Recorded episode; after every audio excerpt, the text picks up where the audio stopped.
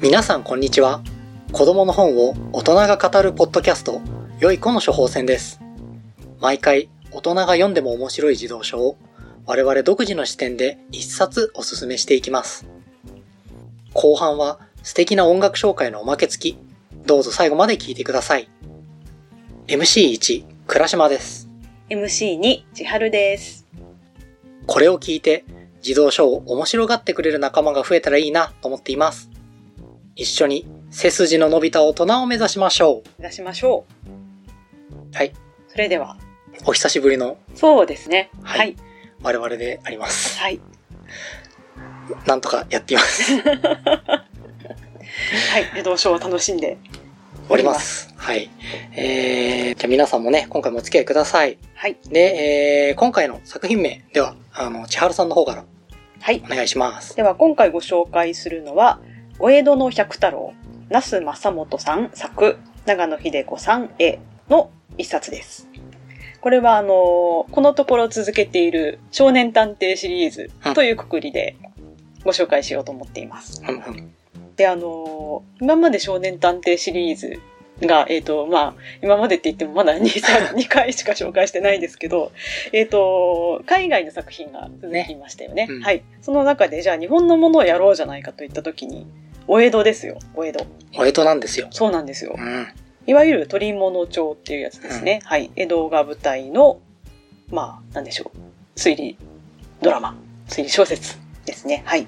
ということで、えっ、と、じゃあざっくり感想をはい。はい。倉島くんどうでしたかいやー、あのー面白かったですよ。これ後で、うんあの、千春さんからうん紹介あると思うんですけど、うんうん。あの、作者のこの那須正本さん。正元さんっていう方は、ずっこけ3人組のシリーズを書いてる人なんですよ。そうなんです。で、俺、ずっこけ3人組、一冊も読んだことないです。うん、意外、ずっこけを通らない子がいるなんて、うん、なんで、なんでしょ博士う。みたいな 顔して、関係ないか。なんでなんでしょうね。なんでなんでしょう、ね、なんで読まなくかったんだろう。うんあの、まあ、なんか、ホームズとルパンが置いてあったから、うんうんなんかそっちの方が、かっこいいみたいな、うんうん、感じだったのかもしれない。あー乱歩とかも置いてあったんだけど、まあそそれはそのミステリーっていうくくそうりそうでそう考そうえた場合ってうんことですね、俺ほぼそれし、ね、うんホームズ、ルパン、横山光輝三国志、うん全80巻ぐらいをループして読んでたんで、小学校の頃は。全体的に偏った読書傾向だったってことですね はうい。んうんだったので、うんなんかちょっと通らなかったんですよね。ううんん。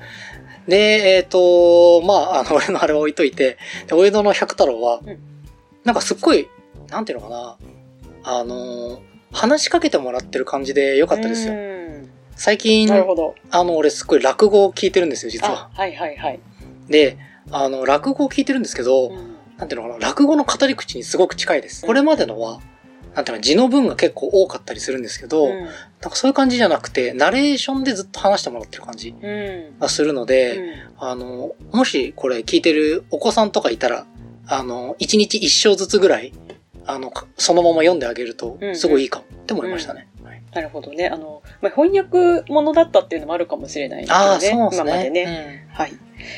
はい。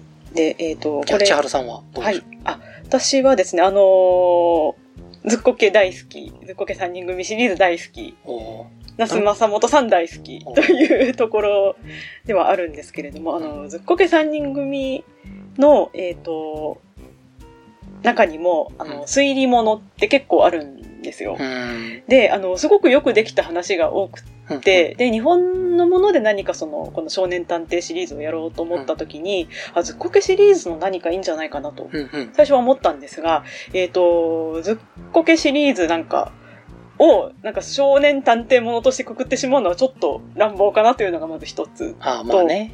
うんあとあのシリーズってすごい面白くて特徴としてなんかあのシリーズの中で話の世界のルールが変わるというか、えっ、とまあミステリーあるんうんうんうんですけど、それは本当にちゃんと謎解きなんですよ。手がかりがあって、これとこれだからこうなるみたいな。うんうんちゃんとフェアな謎解きものなんですけれども、一方で同じ、えー、と、登場人物、同じ舞台設定で、なんか SF とかあったりするんですね。ねタイムスリップものとか。あと、その、ちょっと怪奇現象的なこととかがあったりとか、それってもうルール違うじゃないですか。まあなんそうかね、理屈で説明がつくとかつかないとか。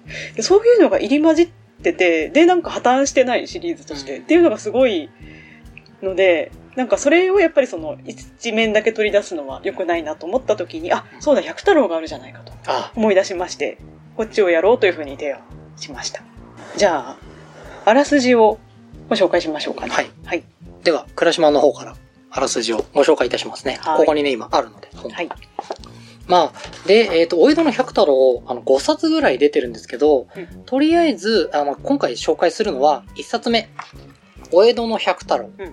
ていうのを中心に、えー紹介していこうと思います。はいで、2冊目まで実は、あの、読んでるので、それの話も後で出るかも、っていう感じですね。はい。で、え1冊目のお江戸の百太郎は、えー第1話、2話、3話、4話ということで、4つの事件がそうですえーね。入っています。で、それを次々、えーこのお江戸の百太郎が解決していくっていうような、えーお話ですね。えー百太郎くんは今年10歳。で、お父さんが、あの、戦時、仏の戦時、大仏だっけはい。仏の戦地。仏の戦時って呼ばれてる、あの、おかっぴきで、で、あの、まあ、おかっぴきっていうのは、まあ、一言で言うと、私立探偵みたいなもんです。うんで、えー町のみんなをお助けしたりして暮らしてるっていうような人で、まあ、あの、体は大仏っていうぐらいなんで、もうドカンとでかいんですけど、うん、ちょっと泥臭いというか、おっとりした感じですね。そうそうそうで、気は優しくてすっごいいい人なんだけど、ちょっとこう、推理能力に難ありみたいな。うんうん感じなので、そこに賢い、えー、百太郎くんですよ。で、この子がお父さんの手助けをしながら、事件を次々解決していくっていうようなお話が、えー、百太郎です。はい。基本はもうそれだよね。そうでですね。はい。ん、どうしようか。じゃあ、1話ずつなんとなく言ってくそう、あ、そうですね。はい。じゃあ、え4つの事件があるので、まあ、1話ずつちょっとずつね、えー簡単に紹介していきましょう。はい。えー第1話。はい。おちかちゃんがさらわれた。おというので、えーまあ、誘拐者ですね。そうですね。うんはい。商店の娘のおちかちゃん、大きなお店のね、お嬢さんですね。うんがさらわれちゃって、で、これを身代金どうなっちゃうんだろうみたういんなうんうん感じで、えー進んでいくお話です。はい。で、第2話、道を聞く幽霊。おこれは幽霊ものです。怪談ものですね。うんなのであ、そうそう、言い忘れましたけど、あの、春、夏、秋、冬のお話なんですよね。この1巻目に関しては。そうなんだよね。そうそうそう。一回、あの、第1話のおちかちゃんさらわれたは、えっ、と、藤の見物に行って、えっ、と、亀戸天神ですよね。うんうんはい、行って、さらわれちゃったっていう話で、2話目が夏なので、まあ、階段階も段ねでね、階段上に幽霊が出たっていう話です。で、この幽霊の謎に百太郎が挑む。はい。そして第3話、三番蔵。はいっていうので、えー七夜さんうんに、えーすっごく大事な、えー預け物があったんだけど、うんそれが難攻不落の三番蔵からうん。盗まれた。うん。これはどういうことじゃ誰がどうやって盗んだのっていう。この謎に百太郎が挑んでいく。はいそして第4話、文字焼きの若様。はい。これはお正月、冬ってかお正月年末年始の話な感じだよね。えーお祭りとかで、もんじ焼きって言ってね、なんていうのかな、お好み焼きの、あの、生地を垂らして、ああ、そうそうそう。文字を書いたりとか、絵を描いたりできる。の、ラテアートのお好み焼き版みたいなんだと思ってもらえばいいですけど、うんでそれをやって鉄た板でそられを、ね、焼いそうてそうそうそう食べるっていう。はい。あのやつがあって、それをやってたら、それがすっごい上手い男の子がいて、ちょっと仲良くなるんだけど、うん実はその子はお殿様の隠し子だったのです、はいみたいなね、話で、実はその子がなんか命を狙われたり、うんうんうんしている。。どうする百太郎、うん友達を救えるのか。はい。で、え1年ぐるっと回ってといううんお話です。はい。こんな感じですこんなね。感じですね。はい。では、好きなところをうん。見ていきましょうか。はい。倉島くん、どう俺です好かきなところ、さっきちょっと話しちゃったんですけど、うんあの、なんか語り口が落語っぽくて好きですうんね。うん。本当に語りのうまい人だなと私も思います。そうそう。なんかね、こう字の文が結構さっきも言いましたけどうん少なくて、うんで、あの横文字とかも結構入るんですよ。あ、そうそうそう。わかりやすいようにトイレとかね。そうそう。ああのと、、うん通勤ラッシュを裁くのです。みたいなのが出た そうり。そう そそいうう。うのカゴのことをタクシーみそうたそういなそもうそうのって言ったりとか。うん。落語とかってそんな感じなんですよね。あの、皆さん落語聞いたことあるでしょうかう結構、あの、うんなんか今っぽい話とかうん出てきたりするんですよ。構、うん、全部こう、江戸のベラン名調だったりとかはしないで、そこがね、逆に落語感というか、うん全部江戸で言ってないのが逆にこうう伝統のを感じるというかなるねほどなるほど今のも取り込んでやっていくって感じでうんうんうん良かったですよ、こう語り口がやっぱ良かったですね、ううんんそんな感じですなそうあの落語うんも、あの私も好きなんですけどねあの多分今の話し家さんが今の若い人とかにも,、うんもう聞いてもらえるようにみたいな意識して話している時にもう言葉が分かんなくってそれでシャットアウトだとダメなのでっていうことでその現代語うんうんとかあとなんかその現代っぽい言葉遣いとかを取り入れたりっていうのもあるんだと思うんだけど確かにこんな感じですね百太郎。うんうんで春夏春冬の話で必ず最初にこういう季節ですで終わりにこういう季節だったのでしたみたいのが必ず入るので、なんかこう読んでて一年百太郎と一緒にあの過ごしたような気持ちにうなりますすよ。そう、なんかあの、字の文とか、字の文の、その、情景描写みたいなのを挟み込んでくる感じ、すごい私、上手、上手って言ったらなんか偉そうなんだけど、気持ちがいいっうんうんていうのがあって、例えばあの、第1話のところなんだけど、うんちょっと読みますね。はーい。はい、えっ、と、お江戸の空は今日もからりと晴れて、雲一つない青空にトビが輪を描いています。お竹蔵の堀ではカエルが盛んに鳴き交わしていました。おーとかっていうのを、あのー人物の会話とかう、んその行動の間にパッパッて挟んでくるのが、本当に鮮やかにうん、こう、場面が浮かぶし、ねえカエルが鳴いててトンビが飛んでるってことはまあ4月5月、うんうんうんまあ、ちょい夏かかりぐらいかな。うんでも昔のねあうんの暦だと一月ずれるから一月半ぐらいぐらいかなだからまあちょうど本当に4月とかうんうんそのくらいの話なんだろうなっていうのがねわかりますな。語り口の楽しさってありますねねえ確かにね。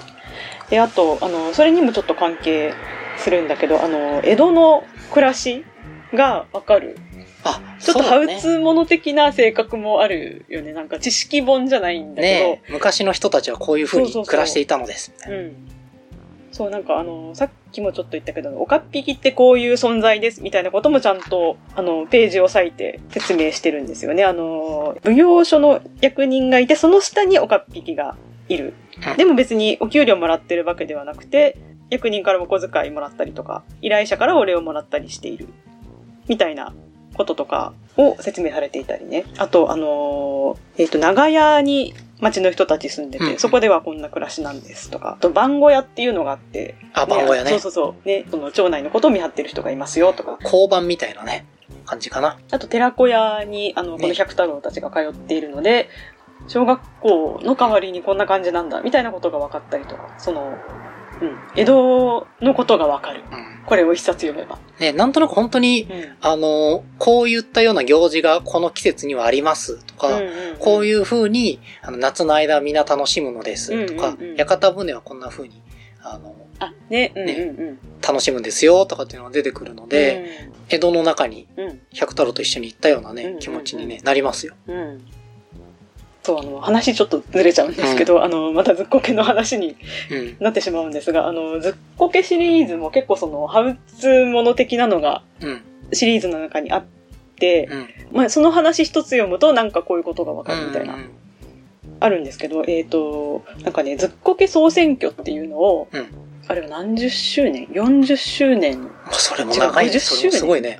ごめんなさい、あの、私本当に数字に弱くてこの辺グダグダになってしまったんだけど、あの、えっ、と、メモリアルイヤーの時に、その読者にうん。一番好きなシリーズ何ですかっていうのを聞く総選挙をやったことがあって、うんえっ、と、1位が、ずっこけ株式会社っていう、あのへー3人組が会社を作ってお金儲けをするんですみたいな、だうーん話だうん。ったんですよ。うんで、私すごい意外で、あの、もっと派手なって言ったら失礼なんだけど、あーそれこそなんか怪盗と戦いましたとか、そういうのあるんだ。お化けでとなんかですとか、恐竜と戦っちゃうよとか。恐竜はないかもしれないんだけ恐竜ないど、その、アドベンチャー的な派手なやついっぱいある中で、え、1位株式会社なのって思った時に、あ、で、あの、私もこれはすごい記憶に残っていて、うんおかあの会社ってこうなってるんだみたいなことが確かにすごくうん知らなかったことが書いてあったお話だったんですね。で、だからあの、読む人は、あ、こういうのを知りたい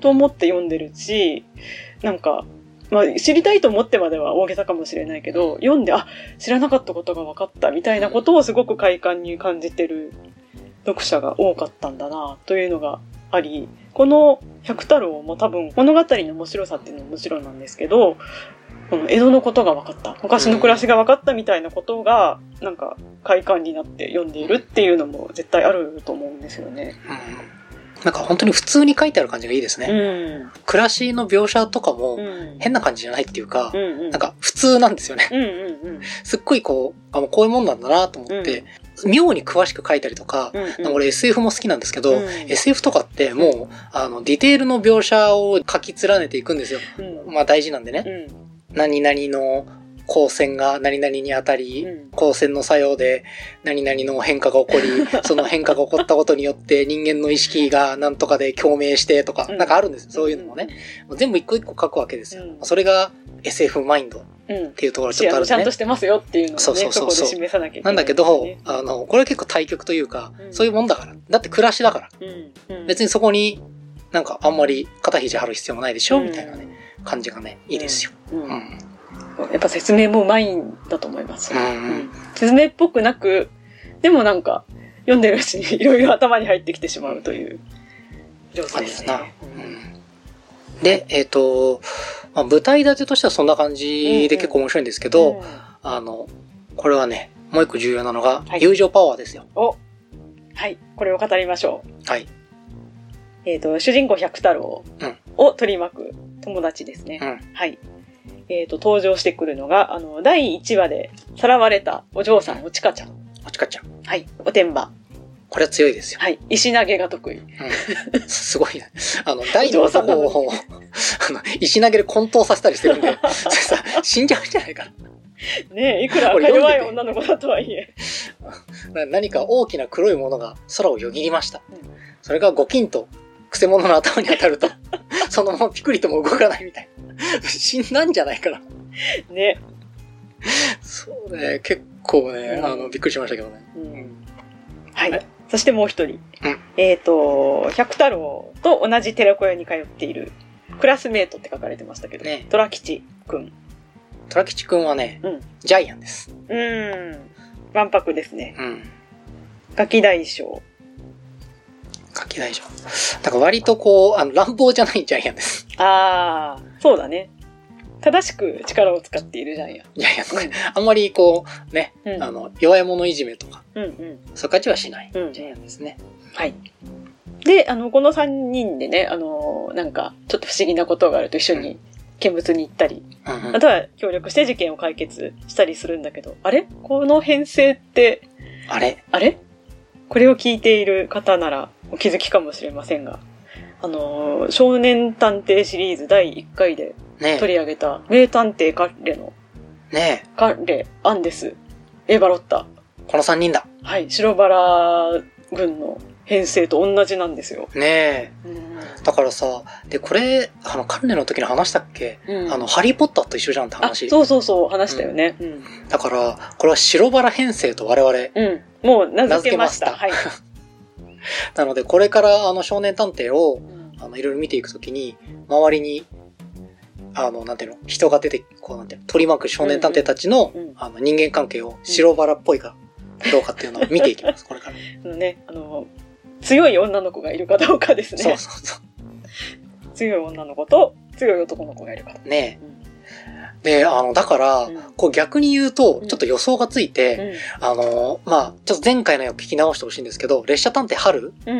うん、今、春でしょうん。うん。で、あと、あの、うん女の子レニーちゃん、いるでしょうんで、次、アメリカ行くでしょ絶対出てくるね出てくるでしょアメリカ人の強い男の子。こうガサツなや つテキサスウィーンみたいな、確かうに。ん得意技は確かラリアットですみたい なこう出てくるでしょにそうだ。そうだ。これちょっと予言しときましょ予う。言しておきますね、うん続編出た時がお楽しみ。君ですねこれというわけで白バラ編成をねうん。ここでも組んでるわけです、うん。これ注目していきましょう。うんでこのあの白バラ編成やっぱいいねいいね。ちかちゃんもうね、ん。ちかちゃんいいとこのお嬢さんなんですけど、うんまああれなんですよね行動力が半端ないですよ。第1話でまあさらわれてたんだけど、うんまあおとなしくさらわれてるような子じゃなかったというか最後はね一緒にね、戦って協力して、ね、はい、戦ったり まあ、さっきの石投げのシーンなんですけど、そうそうそうで第2話ではあのーなんか幽霊出るらしいから見に行こうよって、うん百太郎と虎吉が話していたら「私も行くうん、連れてけ」そうだそうだ。 「家どうすんのいやなんとかして出てくるから」 「そうなの?」みたいなあんた、一話でさらわれたばっかじゃないの。本当ですよ、うん、ガッツがすごいですよ。うんね、魅力的ですよね、うんこの、白バラ編成、なんで白バラ編成になるのかっていうのを考えたときに、こう、主人公の足りないところを補っていくっていうスタイルだとこうなるのかなっていう気はちょっとしましたね。あのホームズに対するワトソンみたいなさ、うんうん感じかなと思いました。うんあの、ホームズ、一人で何でもやるから、うんあの、完璧なんだけど、うんあの、逆に、あの、すべてに欠けてるじゃない。うんあの、人に説明したりとか全然 しないんで。うんだからそこにワトソンっていう、こう、お世話してあげる。うんで、ホームズが、こう、なんか、 むっつりしてる時にうん、海外しく周り で、何でも言ってくれっつって、うんあの、いう、あの、ワトソホンーム君ズも語り手になれないからねそうそうどそううやってもっていうところがうんあるのかなってちょっと思いましたね。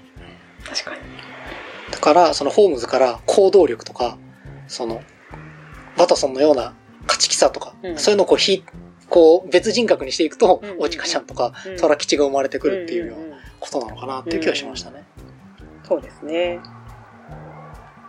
うん百太郎はまああのそうお父お父ちゃんを助けてうん。推理をする、まああの賢さあり、ね賢い。でまあなんだろうな一人で何でもする行動力もありあとお母さんいないんですよねこのうちは、ね。うんなのでなんかお家のことまでやっているというそうそうそ割と何でもできそうな感じなんだけどそこのでもなんかそのちょっと弾ける感じとかあったりしてね。そそこはれ男のは子そなんもだよそも、ね。うん、あでもそうそうそういうのをちかちゃんとかあのドラキシが補ってるのかなって今の話だと、なんか補ってるっていうか、うんこう引き出してあげる役目みたいなああところなのかもししれないね。うんなんかね、あの、多分これまでの、これまでって2回しかやってないんだけど、俺ら他にも結構読んでるんで、れない、うんうんあの、この、撮ってないだけでね、うんそうですねあれなんですけど、 撮らないとね、やらないと、すいません、皆さん、楽しみにしてくださる方もいると聞いています、私は。ねで、えっと、あのー一番おとなしいというか、うん一歩引いてるんですよ。うんあの、そうかもしれないうん。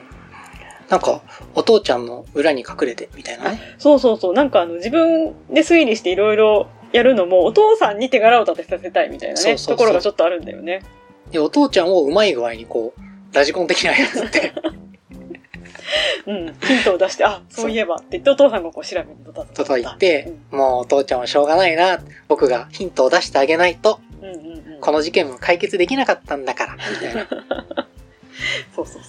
ていう風に、あの、満足してる子供なんで、自分の手柄を出したいとか、そういう感じじゃないんですよね。そうそうそれが、なんか、珍しいというかそね。う。うん。うん。そうですね。あの、謎解きの動機みたいな話を言って、前回うんうん。ちょっとして、彼レはもう自分が探偵になりたくてしょうがないうん子だ。春は、えっ、と、そうでもなかったんだけど、目の前に謎が来ちゃう。うんだみたいなことで考えていくと、クトルはまあ、お父さんのため。うんまあ、ちょっとあの、好奇心とかもね、もちろんあると思うんだけど。なんか、脇から、うんみたいなね、そうそうそう。っていうところがあったりししまますすねね。。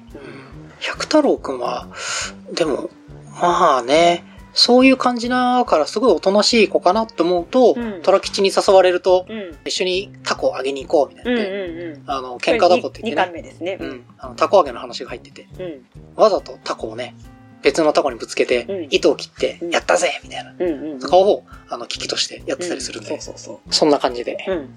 他にありますか他、まあ、他は、あの、今、あの、本を開いてるんですけど、やっぱ、地図があるってことですよ。そうなんですよ。三河絵師のところにね。ね。あちなみにこれ、あの、お江戸の百太郎っていう、じゃあ江戸のどこやねんって話なんですけうど、んうんえー隅田川流域ですまあね。隅田川の東側ですね。本所とか深川とかあの辺。うん昔は本当に川がう流んれてたんだなっていうのがわかりますね。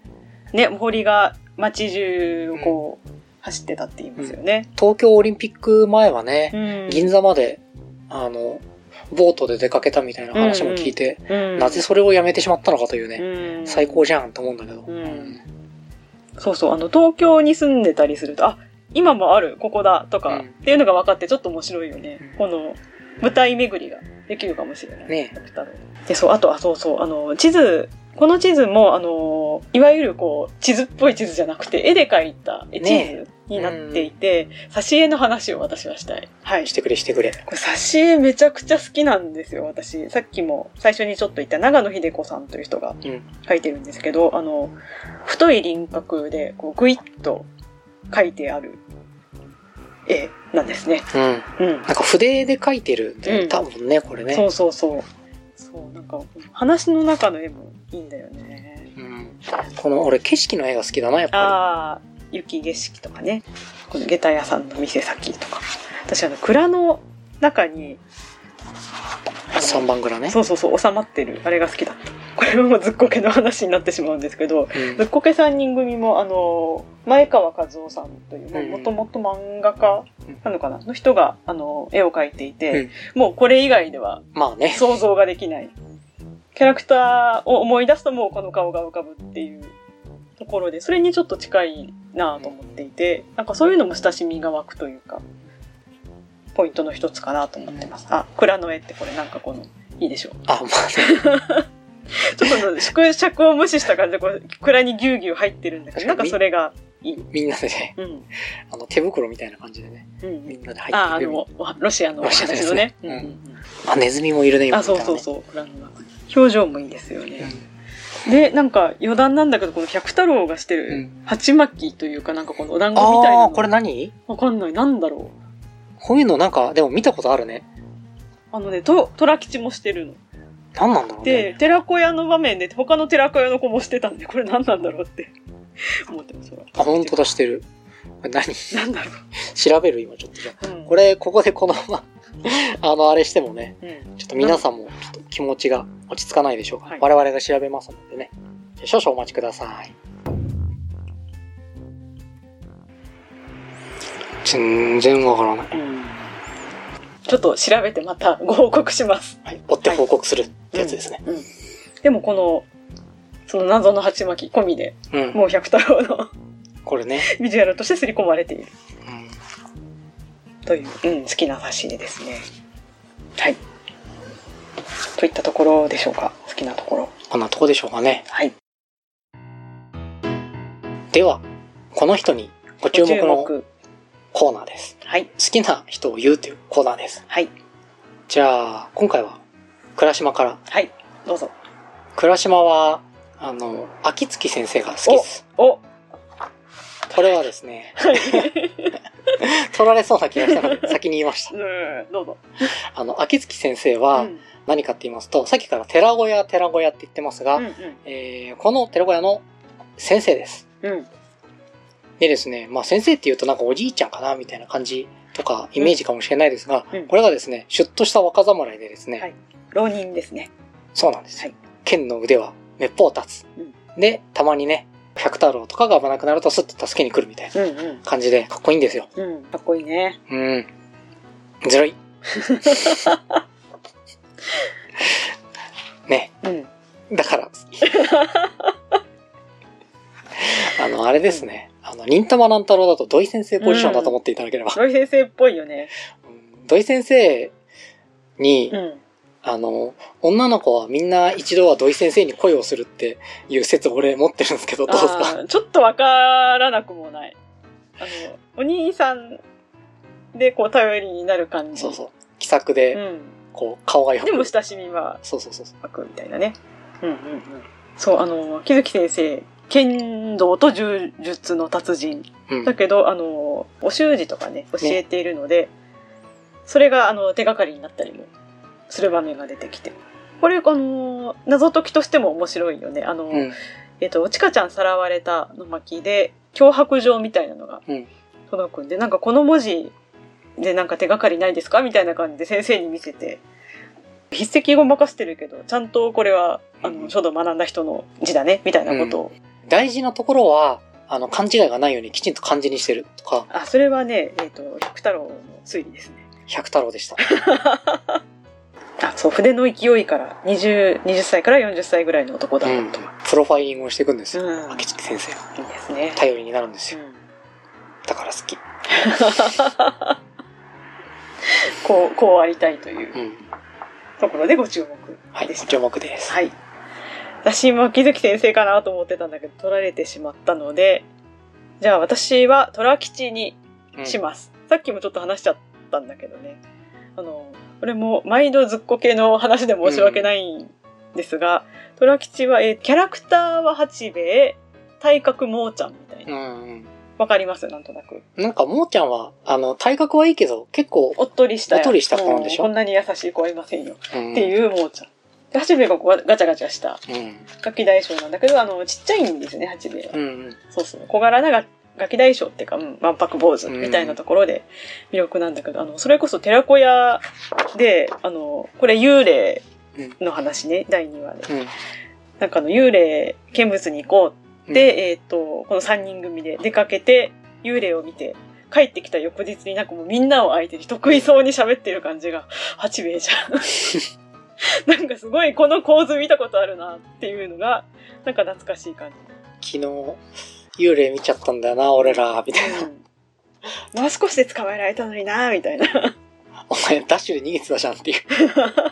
気づいたらいませんでした、みたいなね、感じだったそんうです。そうそううん。うんそう、うん、という感じで注目かな、いいコンビですよねうん百太郎とちなみに俺、第2巻に出てきた、ん駅舎のじいちゃんが好きなんですよね。うん第2巻はどういう名前かっていうと、お江戸の百太郎とバーサス黒手組みたいな。はいえー黒い手の組ね。うんで、そういう盗賊団の話で、そう丸々一冊その盗賊団との対決が描かれていそうるっそううんうんていう話なんですけど、そうだねこの連連作っていうよりもその、うん、盗賊団との話みたいなそうそうそう一冊で、その、まあ、黒手組っていうぐらいなんで、脅迫状をね、アルセーヌ・ルパンよろしくうん送りつけてくるんですよ。うんうんうん今夜12時、参上いたします。うんで、そこに手形をボンってそうそうそう墨でねうんつけてくるから黒手組って呼ばれてるんですけど、そのね黒手組のね、うん指紋をね、うんあの百太郎がね持ってってね駅舎のじいちゃんあの駅舎のなんとか祭生命生命祭様みたいすごい適当に言うまあその駅舎の先生にな、ねそうそうに言ってふむふむみたいな感じそうであのね駅舎は手相を見る人だからそそうの手形に出た手相でなんかわからないみたいなことを聞きに行くんだよね。ねでなんかどころか全部わかるんですよね なんかここにあのね刀のタコがあるとかそそうんなそ感じうだったっけ、うん、でここにあのこの人芸者女あシャのリ線しそ引ういそうそうてるんそうじゃないかとかね。うんで、えー、刀のタコがあるうんでこいつは病弱とか、うんうんうん全部わかるんだよね体格がいいとかそねう。そうそう。で、あの、うん5人組だね、こいつらはうん。ほぼその人が解決すそうるみそたいうなそう5種類あるよみたいな感じになるんでね。ね。あのー、あれは、なんていうのかな、こう、科学的な操作というかね、うん。うんっていうのがね、面白急いに出てきた感じで、そうすごい好きだったな、あのおじいちゃん。あの江戸の中でルール内でできる科学操作的な感じで、ねえあれはすごいいいアイディアだな印象的ですよね。うん。なんか俺、サブキャラ結構好きだからさ、うんうんうんお助けキャラみたいなのがうね、ん5巻あるから、次の巻とか、その次の巻とかでも出てきてほしいな。ううんん。うんうんあなるほど 何かあるとあの先生のところに持っていくみたい なねっていう感じだといいなと思って、あの、今、ここでうん言っておきまわかす。りましたあとあの今その江戸の中の科学捜査っていう話があったんでちょっと思い出したんで言いますけど、あのこの取り物スタイルって結構子供が活躍するものって、あこれあの解説に書いてあったことなんだけど、うんあの子供が主人公の取り物ってめったにってもうほとんどないんじゃないかみたいな画期的な話だっていうようなことあーまあね確かにねを書いていたんだけどあの意外とこの少年探偵じゃくくりで見た時に、うんこの取り物スタイルって合ってるのかもって思ったのが、うんあの大人との差がそんなにない、まあ、あるといえばあるんだけど例えばそのなんかどこに行くにも大人も歩いていくしかない子供も歩いていくしかない、まあねでこれは一緒うんうんであの現代とかみたいに何かあった時にこうスマホで調べるとかうん連絡するみたいなのも大人もやってない子供もやってない、うんうんっていうことでなんかその不便さが同じレベルなので結構同じ土俵で渡り合える感じでこの子供取り物ってなんかこの少年探偵の活躍ぶりとしてはいいのかなと思ったまあり。確かにね。知恵だけがこう浮かび上がってくる感じというかね。そうそうそう少年探偵はその自分子供の領分でできることでなんか事件解決するみたいなのを前も言ったと思うんだけど、なんかそれがやりやすいっていううんうん。そんな確かにそう設定かもしれないと思いましたね。うんううんんなのでシリーズこれ読みましょうね全部ね、次もね。私あの読んだはずなんだけど結構忘れているのであそうそうまた読みたいなと思って 結構ね、他のシリーズもね、うんなんかこう、天狗と対決みたいなのうがんうんね、うん書いてあったりしてね。天狗と対決なのか天狗を語ってい るのかなんかよくわかんないけど、うん出てきたかな天狗、はいうんちょっとシリーズの続きが楽しみですねはい。はい、でえっ、と少年探偵シリーズのここで定番のはいあれに行きましょうか探偵通知表。はい、これはあの私たちのこう独自に評価軸を設けましてねこの少年探偵たちをちょっと5段階評価していこうじゃないかというコーナーでございますはい。はい、ではその項目を、 1、推理力。はい2、観察力。うん3、行動力。はい4、冷静さ。うん、 5、腕っぷし。これも大事。そして、エクストラ、友情パワこれが一番大事。じゃあこれの項目で百太郎点数つけていきましょー。はい。5段階評価していきましょう。うね。はい。まず推理力。どうですか？推理力、結構すごく高なめいのような気がする。うん。うん。さっき言ったあのえっ、と脅迫状に漢字ひらがな使い分けてるので本当にひらがなしか書けない人じゃないぞこいつはっていうところとかね。どうなんだろう。でもなんか、あの、百太郎の、うん。うんなんていうのかな、なんか底知れないんですよね、こいつ。 うん。ほうほう。実力の全部を出し切ってない感が、ああ、なるほど。すごいある。その、一歩引いてるから。うん。なんなんだろう、ねうん4、4くらい ?5 かな五位5ってかなりだよね。うん一応、4にしときましょうか。 ?4 にしとこうね。一旦4。一旦4。はい。で、えー観察力。はい観察力も結構すごいよね、うんこの子は。観察、うん、ありますよね。手がかりいろいろ見つけてますね。あのねえ3番蔵で、窓際にあの、なんかふわふわした毛みたいなものが落ちてるけど、なんだああ、そうね。うんなんかね、まあ、短編が4つっていうのうんうがん結構、あの、特殊な、あの、やり方なんで、あ一個一個ね今までのと違ったよね、うんそういえばね。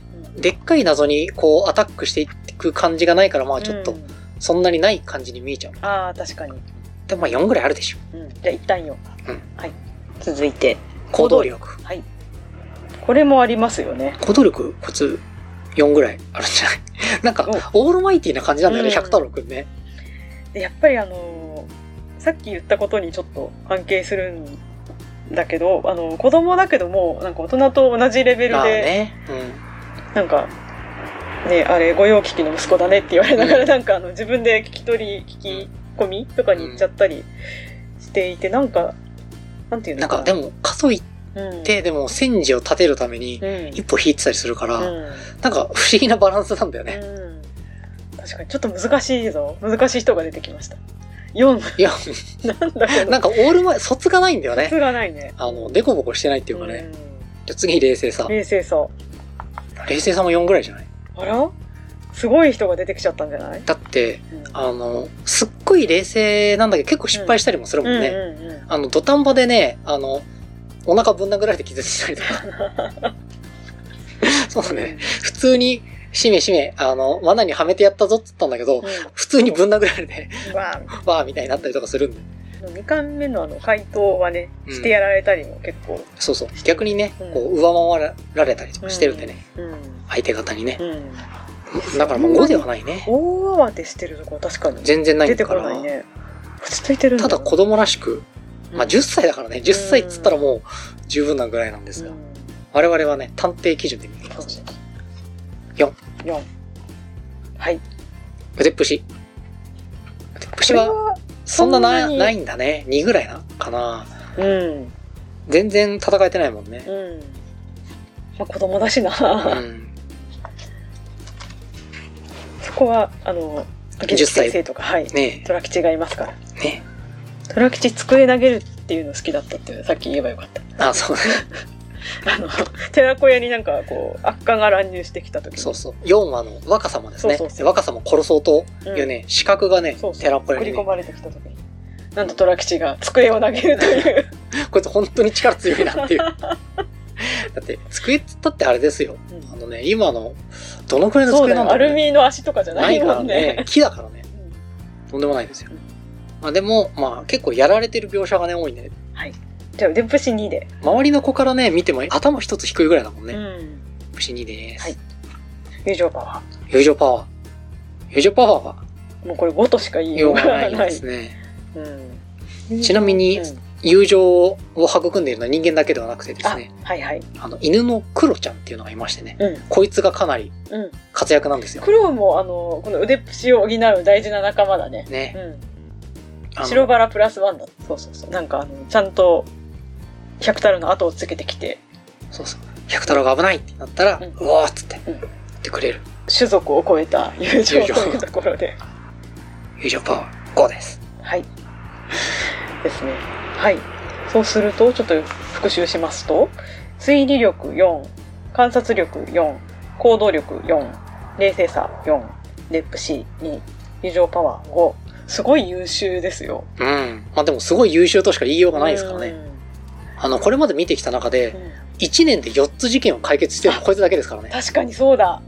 すごくないっていすう。ごい。うんそれをね、まあ、あの、おかっぴきっていうので、う親父がおかっぴきだから事件に遭遇しやすいっていうのもありますけうんうどん、でもそのことごとくを解決するこの知力、ん、確かに。胆力、まさしくうんうん模範的な少年探偵と言えるでしょう。うーん。あ、いいコメント出ました。これからもお父さんを助け て頑張りましょう頑。張りましょはい、こんなところですかね。う。うん。シリーズ全部読んでみても。ねえね。そしたらもう上がる方上が向るにし一か、方かな。こんなに解決してるなんて。これこれさ、あの、シリーズがたくさん出れば出るほど上がるっていうう、ん、そうかもしれない。ね有利になるね。有利になる という、春も説がこれかありまらすけ上がっどていくかもしれないねな。。はい。探偵通知表のコーナーでした。はーい。はい。後半です。はい。お付き合いくださいよ。良い子のソングブックというコーナーです。はい。はい。今回ご紹介した児童文学、うん本にまつわる、えー音楽を一曲、えーそれぞれご紹介しまして、はいそこから飛び火したカルチャーの話などもちょっとしていく、はいっていうようなコーナーです。はーい。では、今回の曲を、えーそれぞれ言っていきましょう。はい。千春さんからどうぞ。はい。私はですね、これ、難しかったよね。そう難しいんですよ。難しかあった。の、お江戸、お江戸、もう、お江戸って言われるとなんかもう手も足も出ないみたいな。もう。俺、歌舞伎ロックスしか出てこなくて お江戸どうに、うん、私も一瞬それを思った。どうしようかなってでそうそうそう。で、まあ、あのー考え方として、うんなんかベタなのはやめようと思って、なんでい やいやいや、いいいじゃん。やいやいや、ちょっとひねりたいじゃないですかう。で、あの、それで思い出したのが、あの、鬼平犯科帳ってう。いうんテレビうん。ドラマ、時代劇があって、うん。知ってる知ってる。で、あれの、えっ、と、エンディングうん。タイテーマというか、うんエンディングでこの出演者とかが出て、名前が、えーあの出て、うんで、その背景が、あの、なんだろう、と出演者っていうよりも、その舞台である江戸の人たちの暮らしが映ってるのね。うんでガそこンにダーラスタイルね。ああ、そう、そうなのあの、あれじゃん。堺正明のさ、最優記。西遊記そうのだったさっけ。ドラマ版の、俺あれ好きなんだ。あーちょっとじゃあそれにも似てるのかもしれないね、で、そこに流れてる音楽が、あの、ジプシーキングスのインスピレーションっていう曲で、うんあの、まあ、ギターサウンドで、え、これと江戸時代の風景ってこんなに合うんだ、みたいな、あの、新鮮な驚きで、みんな多分すごく印象に残ってると思うんですよま。あ見たことないんだよな。あ、そうなんだ。ちょっと、後で YouTube で見てみて、うん あると思う。うん。そうそうそう。で、そのスタイルがなんかできないかなと思って、意外だけど、あ、この百太郎の世界に合うじゃ、うんんみたいなのないかなと思あ、っジて。プシーキングスではないですね あご。めんなさい、違うんです。ちょっと思い切ろうと思って、うんはい、すいません、やっと曲名を言います。えー、YMO のうんテクノポリス、おー、テックの。トキオ。特許 だ。それ俺、どんどん適当になってくる。やばいよ、もう。終わりだよ、もあの、発音は合ってた。 そうなんですよ。あの、いや、トキトキオじゃんっていう感じなんだけど、うんうんでも、あの、意外とこの、さっきも言った、この躍動感のある、生き生きとした百百太郎の絵と、あの、ビートの強いうん、ピコピコした音、合うんですよ。う。うーんう。ん。ちょっと、かけてみましょうか。じゃあ、ちょっと聞いてみます。あの、ジプシーキングスも聞いていいですか、あ、わかりました。じゃあちょっと一緒に。てか、まずじゃあテクノポリスからいきましょう。はーい。じゃあちょっと聞いてみます。皆さんも一緒に聞いてみてください。はーいという感じで。めっちゃ合いますね。うん。びっくりしましたよ。あの、こう、疾走感ねえ。と、頭の中で、あ の、百太郎がアニメ化、トトトトトみたいなね、 走ってる感じ。で、あの、すごいこじつけうんなんだけど、あの、江戸時代で200年以上政権が変わらずに、うんうんずーっと街が、まうんあ、途中でいろいろあったけど、うん。反映したなんか、すごい珍しい時代で、しかもこの、当時のあの世界的に見てももう大都市だってこの本の中にも書いてあったけど、だってそのなんか町江戸っていう町のなんか華やかさと YMO の時代79年かうん。とかのあの東京の華やかな感じとかがなんか不思議にリンクする気がして、ああ、まあね。それを私は無理やりこの根拠として あ嘘っていうのを言いたいと思います。でもあの、鬼兵のやつも聞いたんですよ。あのジプシーキングスも。そうそうそういや、ねめちゃくちゃそれもね、うんいいでしょういいですよ。もう皆さん、これはあの、脳内じゃなくて、ある んで、見てください。はい。あれも不思議なマッチ。なんだろうね。何なんだろうね。うん全、良さの、良さが、うんなんて言ってるかわからな説い。明ができない。う、うんいいんだけどね。そうそうそう。あの、僕突、なんか、僕突っていうかなんか、あんま、でもあれはそんなに電子楽器を使ってない感じだよね、う多分ね。また音楽の種類としてね、あーあとなんかあ哀愁というか。哀愁があるんだね。哀感というか、ね情情緒え。うん。やっぱ懐かしさというかね、懐かしいというか、うん、もうなくなってしまったものうん。に対すうる、ん。本当はないのに、うん。あると思ってるのを見るというかさ、あの、うん遺跡を見るような感じというか、ああの、YMO のさ、テクノポリスもさ、あの、今から見るとさ、うん江戸みたいなもんじゃん。あもうないじゃん確かにねない。だってうんあんなキラキラした東京。うん。多分当時もうんなかったし、うん。今見ても、うんそんな夢はもう来ないっていう感じ、うんうんそのマッチ感なのではとあー思いましたなね。るあの、悲しさ。ほどね。うん。根っこは悲しさなのかな。うん実写版最有機のね、ガンダーラね。ガンダーラもそれなんですよ。確かに。あまあ、ガンダなーラ、い、ない場所そうそうそうそう、に向かっていくみたいな。うんいたかもしれない人、うん。あったかもしれない。うん。でももうない。うん。みたいなね。うん。うん。それが共通して、今すごくなるほど。分かりました。うん。うん。 IMO とかも、うんあの、フューチャーレトロっていうので、評価されたりとかもしてるんですよ。懐かしい SF 的なやつ。そうそうそうそうそうそう。昔はこんな21世紀だと思ってたみたいなやっつ。ていうか、まあ、うーん、なんていうのかな。未来なんだけど、うん昔っていうか、まあ、スチームパンクとか、わかんない。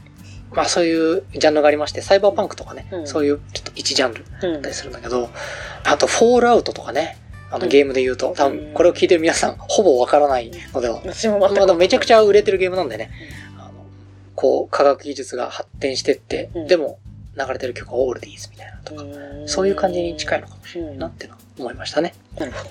はい、すごく良かったです。はい。ありがとうございます。うん今回ちょっと、あの、謎が解けて嬉しかったですね。うん自分の中で。こ確かにのね。悲しさはな何んだだろう。 うん。では、倉島君は。はい。えー私はですね、ディーンの、君がいない夏です。ディーンってあのディーンですかディーンってあのディーンです。ええこれはまた聞きましょう、聞きましょう。これはね、皆さんう、なぜだと思いますか全然わかんない。名探偵コナンのエンディングテーマだったんですよ。はあ、劇場版あ、違う、アニメア版。ニメ版で。ええそっか。知ってた。で、そうかもしれない、言われてみたら。そんな時代かもしれない。お江戸の百太郎。うん江戸、うん探偵、うん、江戸川コナンじゃん本当だ。ということで、あらあの、あらあら。江戸川コナンうんの、あ、の、オープニングとエンディングを、うん。とりあえず全部聞きまして、うん。 あのーそこから選びました。なるほどね。もう全うん。然うん。思いつかなくて、あの、ひねり出したのがこれです。 聞いたことあるなディーンの。俺もあの多分聞こけばの、あーってなりそうな気がす本る。当でも聞きましょう。じゃあ一回聞きましょうね。うんじゃあ皆さんも、あの、ここで。ノートはでい。ちょっと聞いてください。はいいなるほど。コナンですね。うんと。いうわ けで、思い出の中から、コナン見てましたあのー俺、コナンのエンディングとね、オープニングめっちゃ聞いたんですよ。超懐かしいと思っあて、ー蘇ってくる。やってきましたね。うーんあの、コナンの話していいです かしましょあの、皆さんどうですコナン。江戸川コナン、う。うんあの、見てましたか私は結構もう千大春さ人んはだったのでう、ん。ちょろっと最初の方見たぐらいかあ、な。ほんうと。んうん、あんまり見てない、正直。うん俺は、あのー結構買ってましたからね。ああ。漫画一巻から。おーちゃんと買ってましたよ、僕。ほうほうほう。でコ、ナン世代。コナン世代ですよ。うん単行本でね、買ってましたからね。。いやー、なんかすっごい懐かしくて、てか今もやってるってことで俺すげービビってるんですけど、 うんそっか。大長寿番組ですよ。最初うんは、1996年で俺小学生だったんでね、全然。うん。で、今もやってるんですよ。20、30年近くやってますよ、もへえ、もう20サザエさんみたいなもう。んですねね。え、何人死んでるんだと。 うん本早当に。く、早く戻ってく れ。しんいちくん。そうだよ。もう、普通に成長して、ね、もうおじさんになっているぐらいの年月が経ってます、ね。むしろもうここで戻したらもう、なんか、じじいになって死ぬんじゃないかっていうくらいの年月経ってますけど。てねえ。いやー、でもこれがね、これ見ててね、面白かったですよ。ううんん。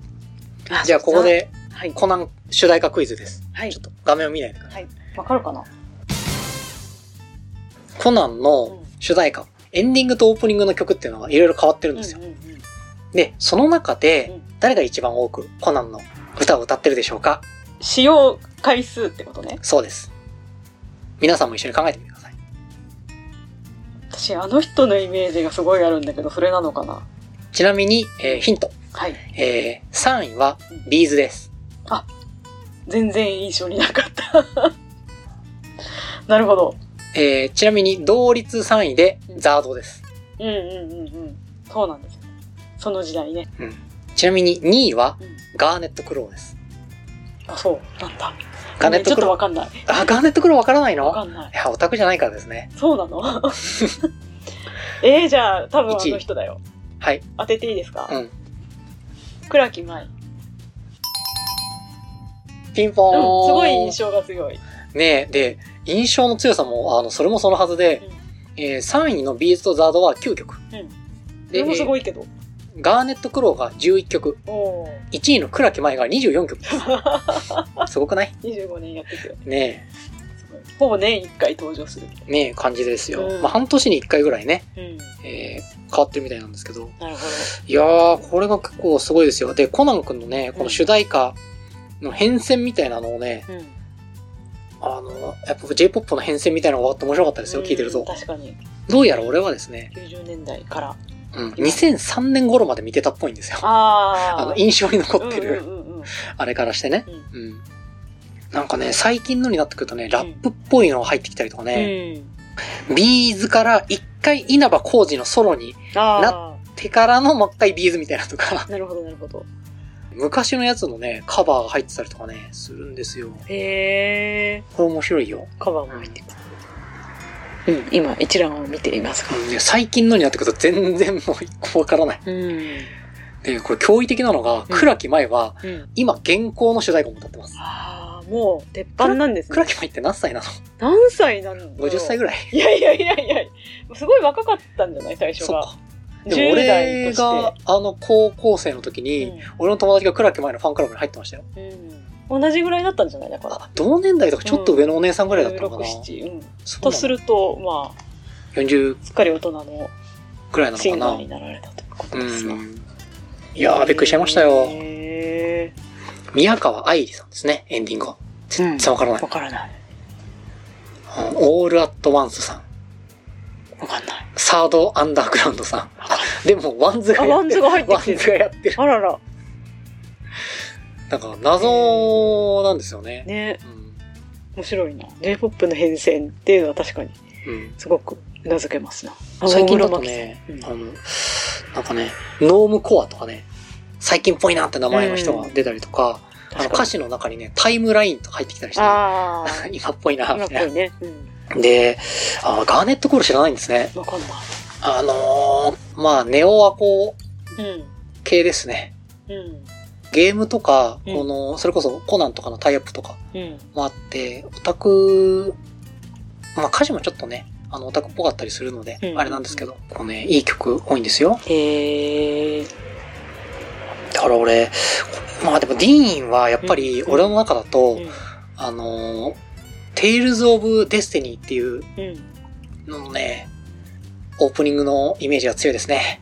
ゲーゲーム。うんへえ。テイルズシリーーズっていうのがありまして、ズ。うん。これがね、まあいいんですよ。うん、いいゲームで した。RPG なんですけど、普通の RPG って、なんか、どういうイメージありますドラクエとか。うん。うん。なイメイメージうん。イメージ ごめん、何にも出てこない。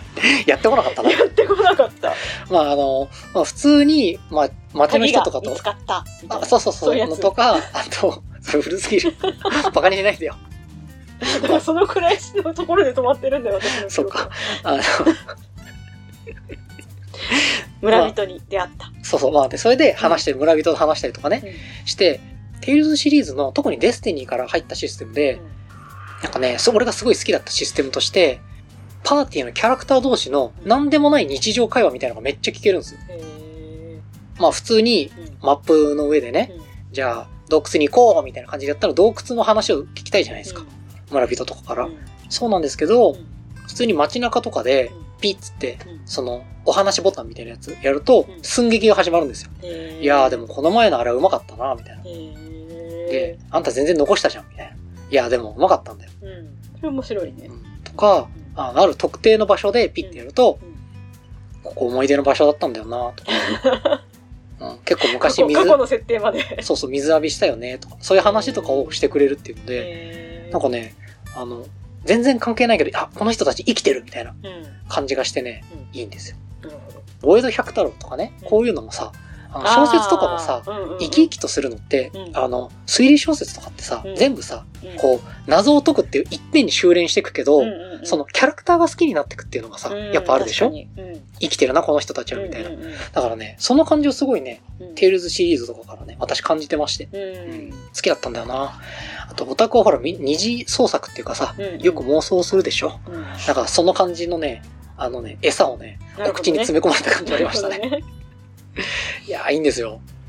でね、このね、テイルズ・オブシリーズがねう、んこれがね、すっごい長いシリーズなんで、毎回主題歌つくんですけど、うんこれがディーンでしょで、テイルズ・オブ・デスティニー2っていうのもあるんですけど、はいこれの主題歌は倉木舞なんですよ。ああなんか回ってるねそのそうそう。で、あの、俺が一番好きな、うんうんテイルズ・オブ・エターニアっていうやつもあるんですけどはい、これは、ガーネット・クローが主題歌を歌ってるんですよ。まあだかまあまら、あコナンだコナン人脈だからね、なんか、包囲されてるみたいな丸か感ぶじりがね、なるほどありましたねちょっと今、あの、YouTube で昔のうんうんコナン君のオープニングとか、テイルズシリーズのうんオープニングとかをね、見てね、うんなんか泣きそうになって胸る。を熱くしているんですねうんいやー、特にあとガーネット・クローはいいですね。うん皆さん、ガーネット・クローもあの見てみよう聞いてみてくださうい。んテイルズ・オブ・エターニアのオープニングがすごいいい感じなんで。あのーで、すいません、雑談続くんですけど、うんこれをね、うん混声合唱でやってる人たちみたいなのもいて、うん名古屋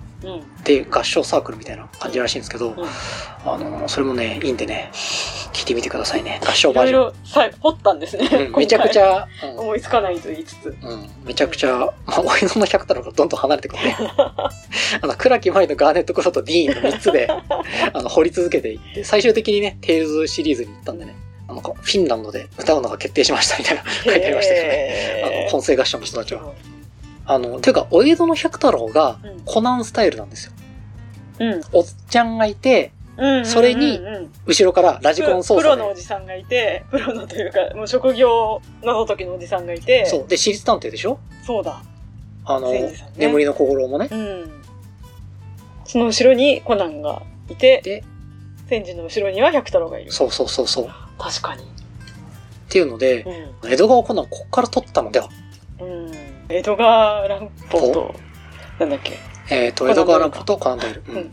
絶対これ、でも大江戸の百太郎か確からに似て似ても。ますね設定とかその図式としてうんあとあの主題歌を聴きながら思ったんだけどあの百太郎もさっき通知表でやったようにめちゃくちゃバランスうん。取れてるじゃないですか。なんか、本当は、二十歳ぐらいの子、人 が子供になっちゃったみたいな確かにね感じかも。そそういう落ち着きありますうね、ん。ってちょっと思います。その辺が似てるかなと思ったりしました。であのそう考えると、うんコナン君もうん。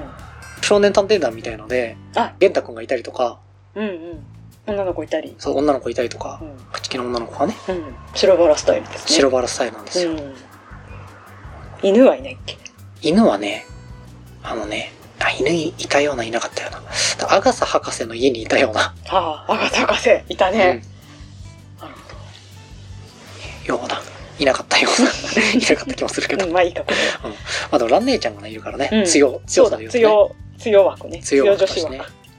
ランネーちゃんもね、まあね、まあなんか、うん。業の深いキャラクターだけどね。うんうん。なんかその、足りないものを埋めるっていううんところだと、うんまあ、ランネーちゃんはやばくて、うコナン君にとって、ん。お姉さんだし、うん友達だうし、ん恋人だし、うんお母さんだし、うん用心棒でもあるっていう、もう全てを詰め込まれたキャラクターで、そう結構やばいなっていう 雰囲気。確かに。そういう意味の、あれ、ゴー、ゴーってことね。そうそう。ん全然ラ俺、ンランさんのっていうよりも、そうそうそうランさんを作った何か、そうそう何かの思いが。俺ラン姉ちゃん全然なんだよな。なんか知らんけどあ。そう。なんか、なんでなんだろう。なんかわからんけ何でど。もできすぎる。なんでもできすぎるというか、うなんかなんだよな。んあの、あの髪が尖りすぎてるっていうのがあるのかもしれない。あ、の、角が気にな って。確あの、か に。もう何が何やら。いや、まあでも、テイルズシリーズとかね、あの頃の曲っていうので、こんなに深く刺さってると思いませんでしたう。ありがとう、俺の百太郎。うん。キャラクターの話とかで言うとね、やっぱ、その、ディーンとか、その、うん昔の RPG のオープニングとかを見た時にも、うんさっきのもうないものを見る悲しさみたいなのありますよ。ああ、そう、そうなのうん。だってもう終わってるから。うん。続編出ないし。うん。もう完結ってことになってるんだ。うん。一応ね、その後ね、まあうん、シリーズ続いていくから、うん。なんか、お楽しみパックみたいな感じで、うんこれまでの歴代の登場人物がみんなでわちゃわちゃやるみたいな、うんゲームとか出てたりして俺買ったりしたんだけど、うんなんかやっぱりね、まあ、いいんだけどね。うん。やっぱりちょっと、うんまあ、本編本が編、ねっていう。本編がね、でね。ねうんいやー、あの、でも これね、あの、この録音とかもね、うんなんか、10年後とか聞いたら、いややめてよそっとそっちに持ってかないでよ ええいや、でもこの時こんなこと言ってたな、みたいな、うんうん感じになるのかもしれん。うん未来の人たち、どう思うのかしら。うん宇宙人とかが聞いてね、地球人面白いこと言ってるピコピコみたいなもう聞いてるかもしれないよ 時。まあ、そろそろ締めましょうしましょう。はい。以上です。以上ですねはい今回は、もういちょっやー面白かった膨らみましたねと。うん。はい。では、あの配分がおかしくなっはたい。では、あの、告知です。はいえー我々、ゆうこの処方箋、ノートというサイトで、公式サイトとしてね、はい使っております。はいそこに、今回紹介した本の Amazon へのリンクですとか、うんまあちょっとしたね、まとめみたいなのとか、そうですねあとね、最近のこの少年探偵シリーズはね、うん千春さんが、本当に通知表みたいな形で画像を作ってくれて、あはいあの、上げてくれたりしてるの賑でやかね、しに それも見てください。はいで、紹介した音楽も載せておきます。はいリンクを貼っておきますはい。そんな感じですかね。であのフォローしていただけるとねあ、そうそうそう。ちょっと今不定期更新になってしまっているので、うん新着が出た時に見逃さないよっていうことです。あります。あと、もちろん、好きをしていただけると、めちゃくちゃ喜びます。そうです。うん俺らも好きっす。はい。ってしますから。はい。はい。よろしくねぜひお願いします。じゃあ、こんなところですかね。はい。それでは、なんか、久しぶりだから、すっごい話しちゃったね。うん。面白かったね。じうん実は間に1個取ってたりするんだけどね。あ オクラになって。オクラになってるんですよ。 あの、不定期更新のくせにオクラにするって いうね。あの出し惜しみしてどうするみたう。いなん感じですけど。うん。まあ、いずれそれも出しましょう。特別編としてね。ちょっとはいいつも普通と違うねうんう、ん感じなんでね。はい。じゃあ、今回は、倉島と、千春がお送りしました。ではまた次回。また次回、さようなら。さよなら。